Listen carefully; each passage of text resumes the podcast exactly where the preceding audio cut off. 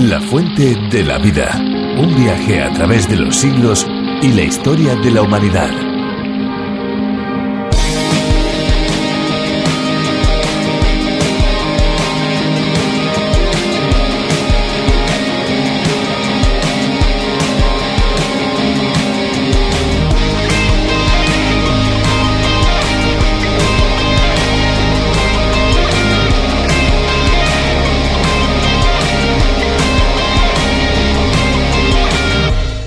¿Sabía usted que bajo el mar existe una montaña que es más alta que el Everest? Pues sí, se trata de un volcán llamado Mauna Kea. Mauna Kea se encuentra muy cerca de la isla Hawái en el Océano Pacífico. Mide 10.203 metros desde su base hasta la cima y 4.213 metros son los que emergen por encima del mar.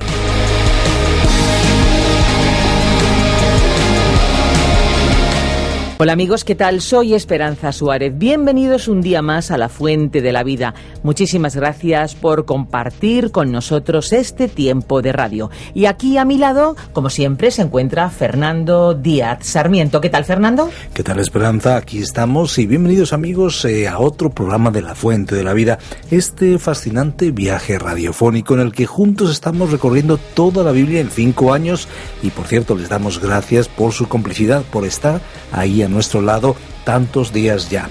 Muchas gracias por estar con nosotros y para quienes se vayan incorporando hoy les queremos contar que La Fuente de la Vida nace del programa original llamado A través de la Biblia, del teólogo y profesor de Biblia John Vernon Magui. Pues sí, un espacio que aquí en España se ha traducido y adaptado por el teólogo Virgilio Bagnoni, con el objetivo de acercar el Evangelio de una forma diferente, cercana y, por cierto, muy especial. Y como creemos en el contacto cercano con todos nuestros amigos y oyentes, pues eh, queremos compartir, por ejemplo, la carta que nos ha escrito un oyente desde Asturias. Nos escribe para contarnos que simplemente por casualidad sintonizó la fuente de la vida y que le está gustando muchísimo nuestro espacio. Nos confesó que tenía dudas sobre su relación con Dios y que le gustaría encontrar a Cristo. Muchas gracias eh, por su carta. Ese es el objetivo de este programa, que podamos encontrar a Cristo. En la fuente de la vida queremos compartir con usted inquietudes o dudas para que juntos eh, las podamos resolver. Nosotros creemos en Jesucristo cuando nos dijo que el que tiene sed venga y el que quiera tome del agua de la vida gratuitamente, porque el que beba del agua que yo le daré, dijo Jesús, no tendrá sed jamás, sino que el agua que yo le daré, dijo Jesucristo, se convertirá en él, en esa persona, en cualquiera de nosotros amigos, en una fuente de agua que brota para vida eterna. Ahora ya amigos, acompáñennos durante estos próximos 30 minutos en este viaje fascinante a través del mundo de la Biblia, con curiosidades, música y sobre todo precisamente eso, con palabra bíblica. Nos vamos ya a la canción elegida Vamos allá.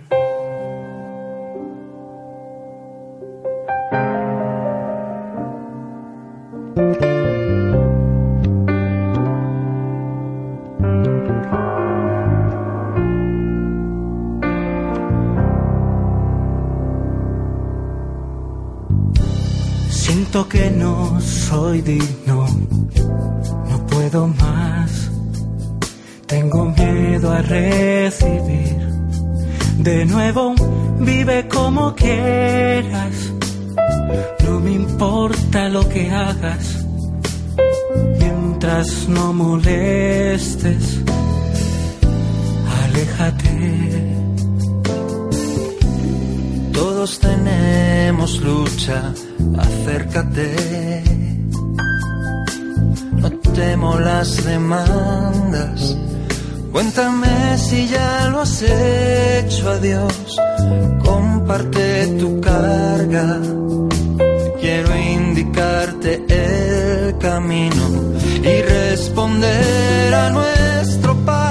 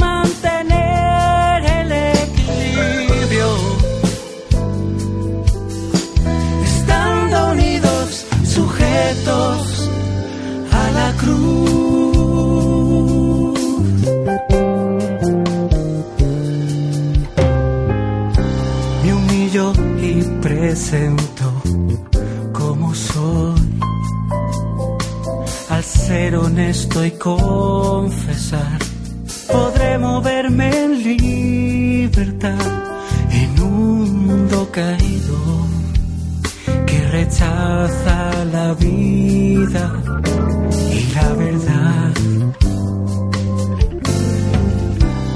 Nadie es mejor que nadie, todos caen. Dependemos por igual. No nos sentimos viviendo en victoria en todo momento. Quiero saber qué puedo hacer y responder a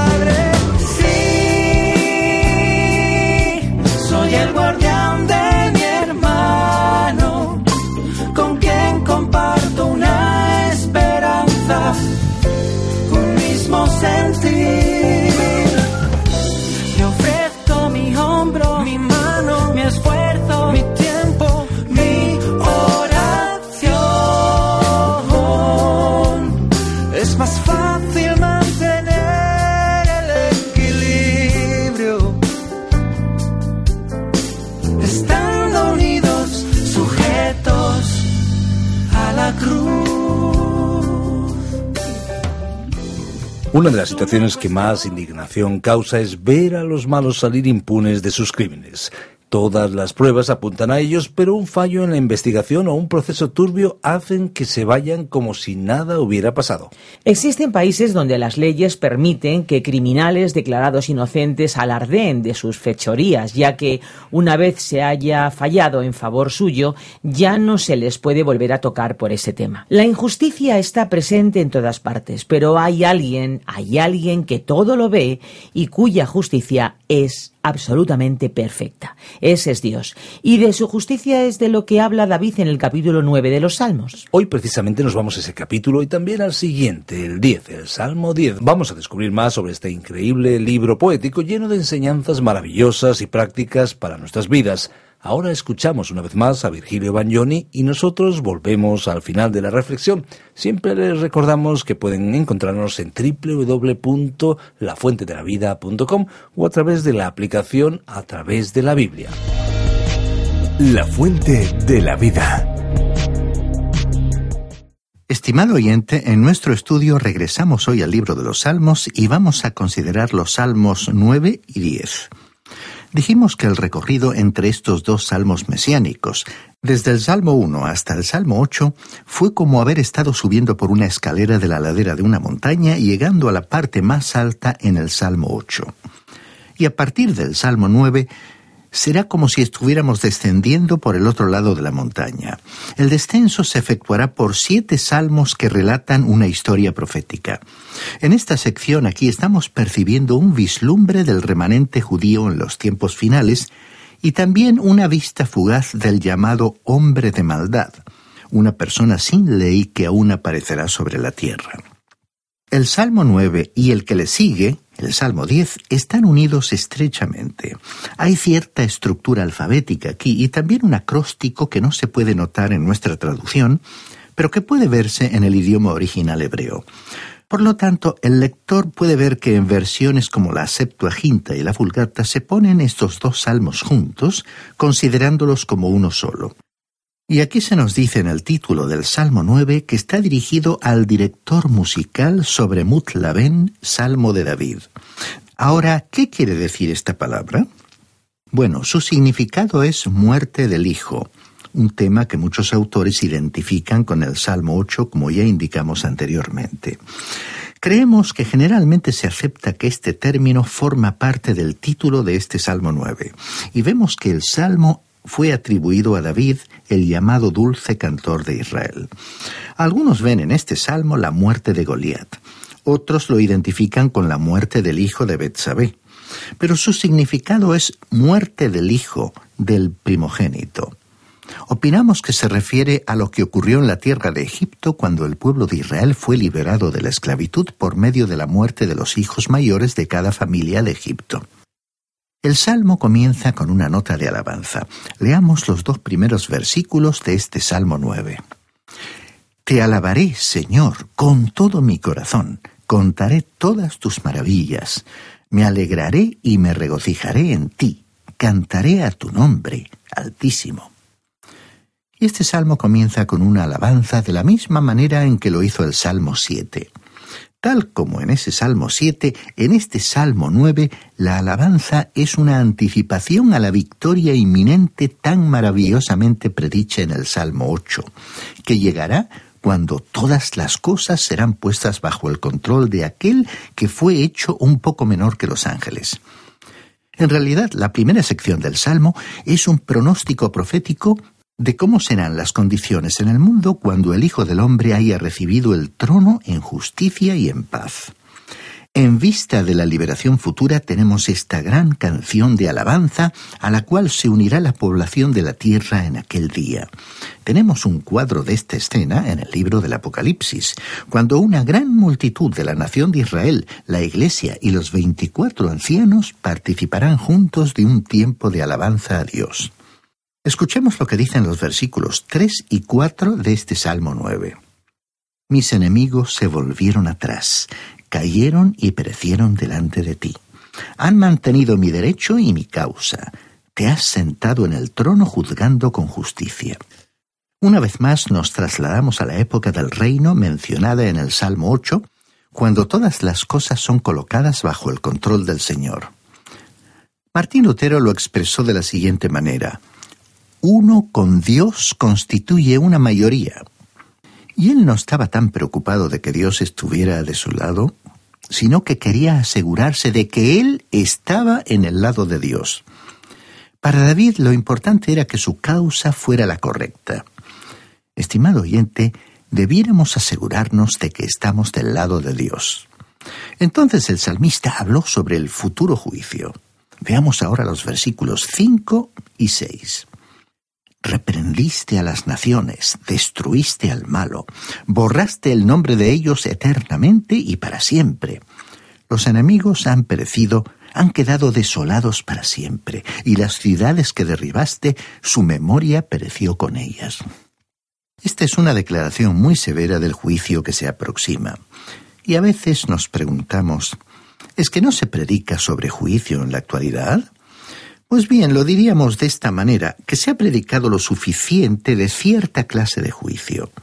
Pero debemos notar dos cosas. Una es que hay muy pocos mensajes basados en el tema del infierno. La mayoría de los sermones que se escuchan en la actualidad son de consuelo para el pueblo de Dios. En realidad hay muchos sermones que están siendo dirigidos hacia aquellos que parecen tener cierta clase de complejos o que están buscando a alguien para poder desahogarse. Sin embargo, hay algunos que consideran el tema del infierno, pero se nota demasiada dureza, demasiada severidad en el predicador. Y pensamos que antes de predicar sobre el infierno, uno debería analizar su propio corazón para asegurarse de que el tema le afecta realmente, es decir, que su corazón esté sensibilizado y se conmueva porque muchos seres humanos están perdidos. Ahora el salmista dejó bien en claro aquí que los enemigos de Israel iban a ser conquistados. Sería la victoria de Dios para el remanente que estaría a favor suyo. Creemos que tenemos aquí la muerte del hijo, del primogénito o hijo mayor en Egipto. Creemos que esto nos lleva al mismo lugar donde nació el antisemitismo, que comenzó allí en la tierra de Egipto.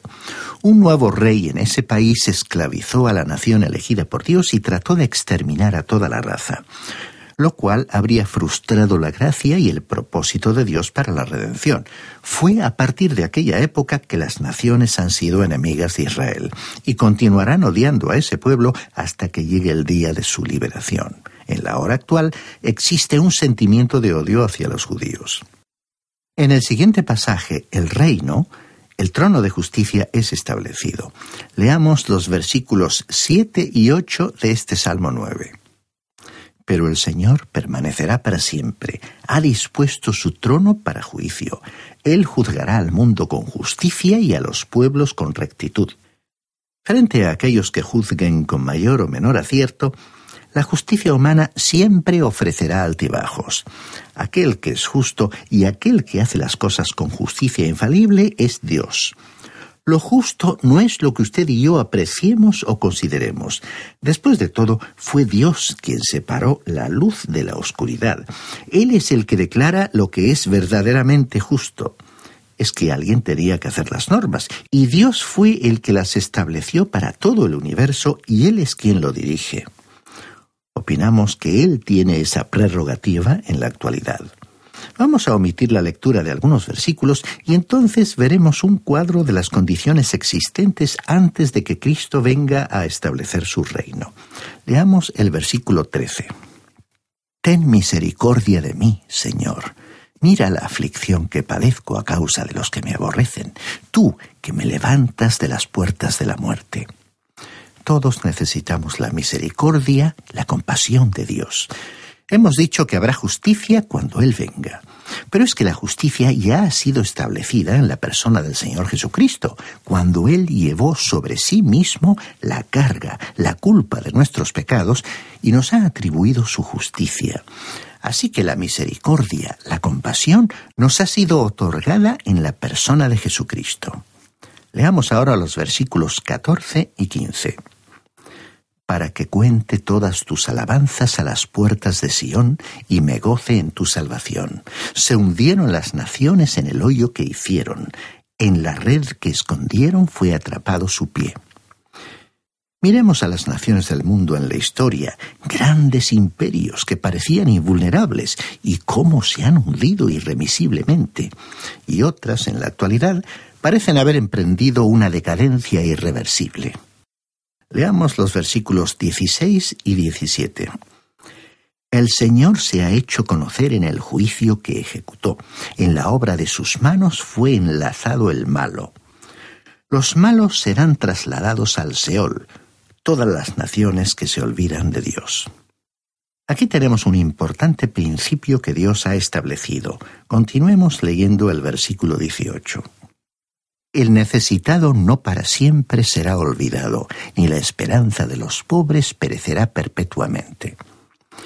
Dice aquí que los pobres no siempre serán olvidados. Sin embargo, así sucede en la actualidad. Por supuesto que hay programas sociales para aliviar la pobreza en el mundo, pero en muchos casos la codicia humana y la corrupción han desviado los fondos y en otras ocasiones la ayuda resulta insuficiente debido al hambre que asola extensas regiones del tercer mundo. Pero los necesitados recibirán la verdadera justicia cuando el Señor Jesús venga. Cuando Cristo vino a la tierra por primera vez, se sujetó a la voluntad de Dios pero ya que Él es Dios, cuando venga otra vez va a hacer su propia voluntad. Estimado oyente, los necesitados están esperando mucho de los seres humanos y en realidad, teniendo en cuenta su situación crítica, no les queda una opción humana mejor. Pero la verdad es que solo Dios satisfará no solo su necesidad física, sino también su necesidad espiritual. Y dice el versículo 19 de este Salmo 9. Levántate, Señor, no se fortalezca el hombre, sean juzgadas las naciones delante de ti. Y las naciones serán aún juzgadas, de acuerdo con lo que nuestro Señor dijo en el Evangelio de Mateo capítulo 25, versículos 31 al 46. En el versículo 32 de ese capítulo dice, y serán reunidas delante de él todas las naciones. Entonces apartará los unos de los otros como aparta el pastor las ovejas de los cabritos. Continuemos leyendo el versículo 20. Infunde, Señor, tu temor en ellos. Conozcan las naciones que no son sino hombres. Y hay algunos que piensan en el presente que ellos están actuando en el lugar de Dios. Recordemos que la inscripción colocada en el principio de este salmo fue Mut Laben, que quiere decir la muerte del hijo. Si usted cree que el hijo es Goliat o Faraón, o ambos, ellos son como pequeñas figuras del anticristo que aún ha de venir.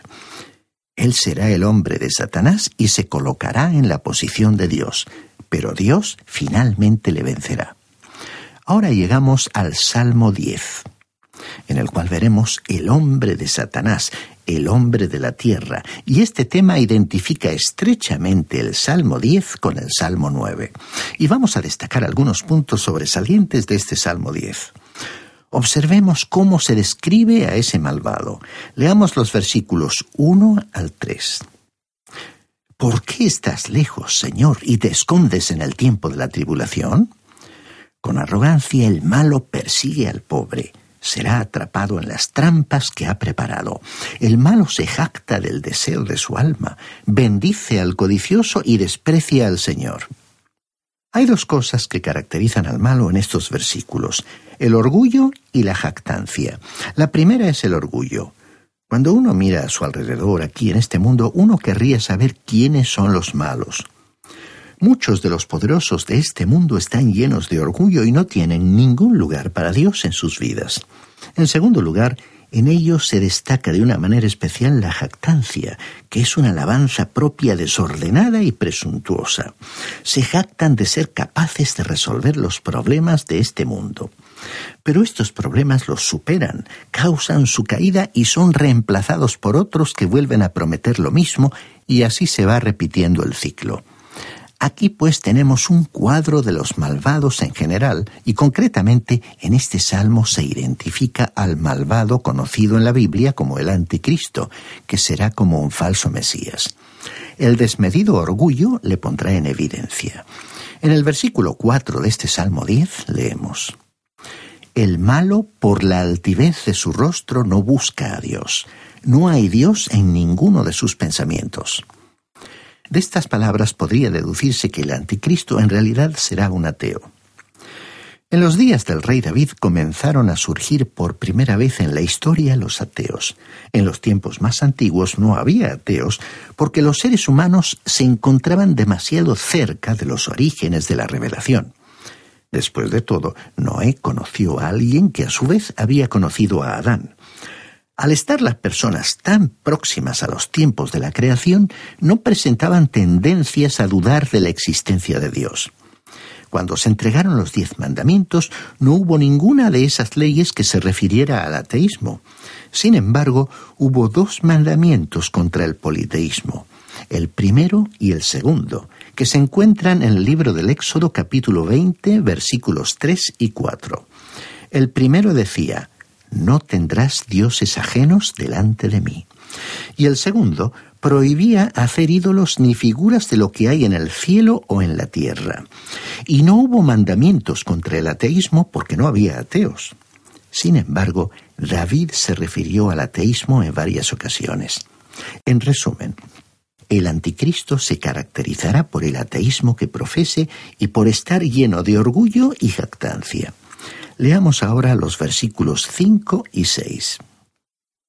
Sus caminos son torcidos en todo tiempo, tus juicios los tiene muy lejos de su vista, a todos sus adversarios desprecia. Dice en su corazón, no caeré jamás, nunca me alcanzará la desgracia. Estas reflexiones también caracterizan al hombre de nuestro tiempo, la jactancia de su prosperidad y su autosuficiencia. Por lo tanto, no siente ninguna necesidad de Dios. Observemos algo más que caracterizará al anticristo. Leamos el versículo 13. ¿Por qué desprecia el malo a Dios? En su corazón ha dicho, tú no habrás de pedir cuentas. No solo no creerá en Dios, sino que también le despreciará. Claro que es contradictorio despreciar a alguien que no existe.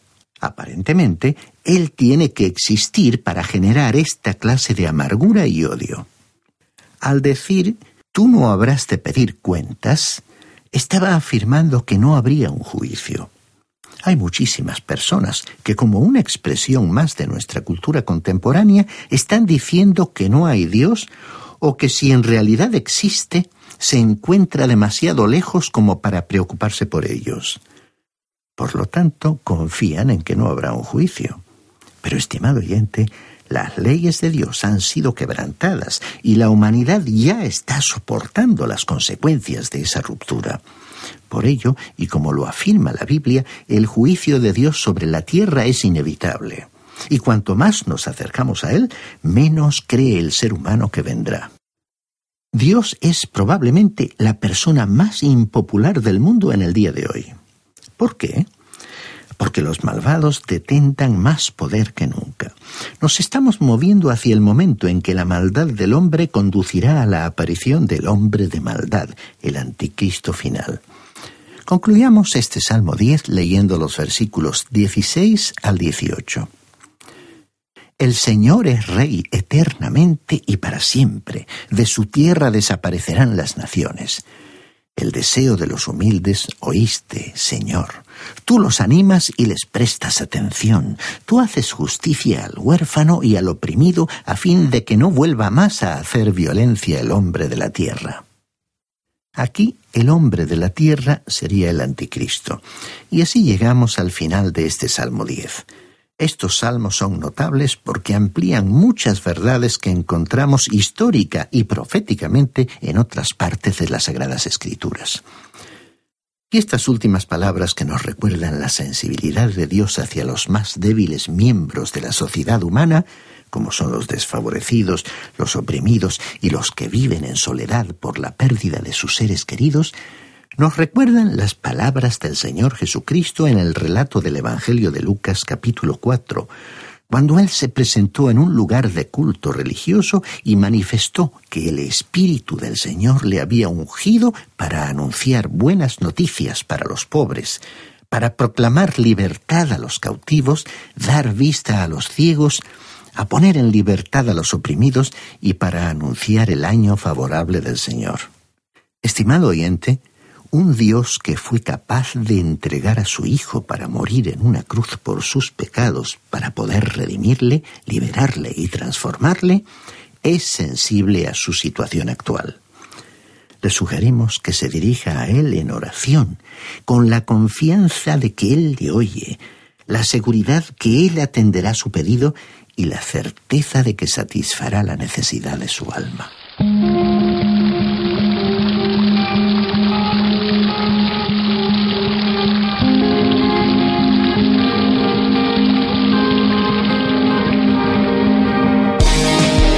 Ya hemos llegado al final de nuestro programa, amigos. El programa de hoy. Nosotros volveremos el próximo día, ya saben, de lunes a viernes a esta misma hora.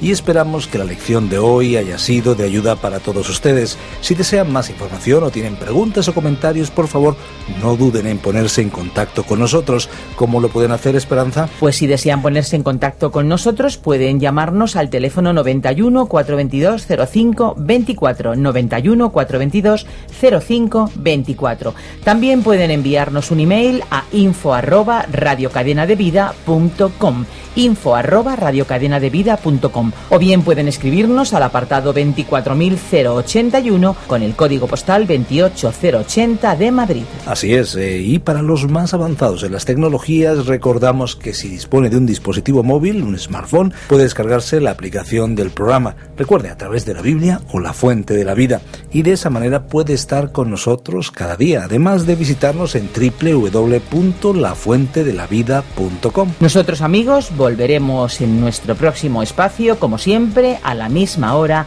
en la Fuente de la Vida. Muchas gracias por estar con nosotros, les esperamos y no se olviden que hay una fuente de agua viva que nunca se agota. Beba de ella.